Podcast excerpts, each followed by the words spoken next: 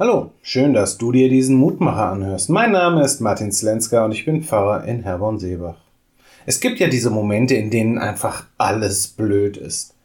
Da kann selbst etwas Schönes und Aufregendes passieren, aber es ist halt blöd, weil einfach alles blöd ist.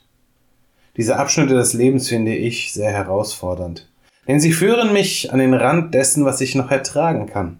Der Abgrund, in den ich hineinblicke, wird tiefer und tiefer, und die Hoffnungslosigkeit größer und größer. Doch im Blick zurück weiß ich auch, diese Zeiten gehen vorbei. Die Momente, in denen alles blöd ist, weichen neuen Erlebnissen, die mir Freude bereiten. Der Abgrund, der gerade noch so tief und unüberwindbar erschien, ist überwunden, der Hoffnungslosigkeit ist neue Hoffnung entgegengetreten.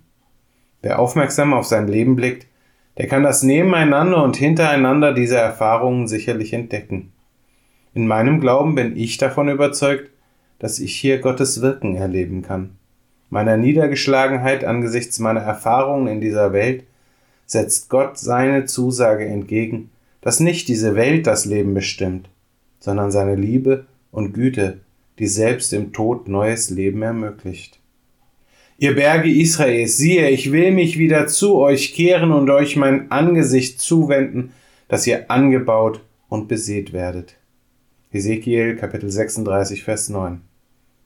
Die heutige Losung bringt genau das zum Ausdruck. Selbst dort, wo die Trostlosigkeit scheinbar alles im Griff hat, wird Gott neues Leben und neue Hoffnung ermöglichen.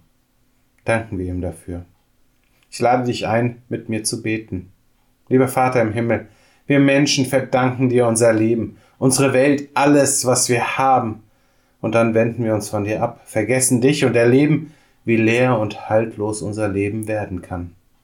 Ich danke dir, dass du uns in dieser Erfahrung begegnest und zusagst, dass du dennoch mit uns weitergehen möchtest, dass du uns versprichst, uns neu auszurichten und neu erleben lässt, wie du dich um uns kümmerst.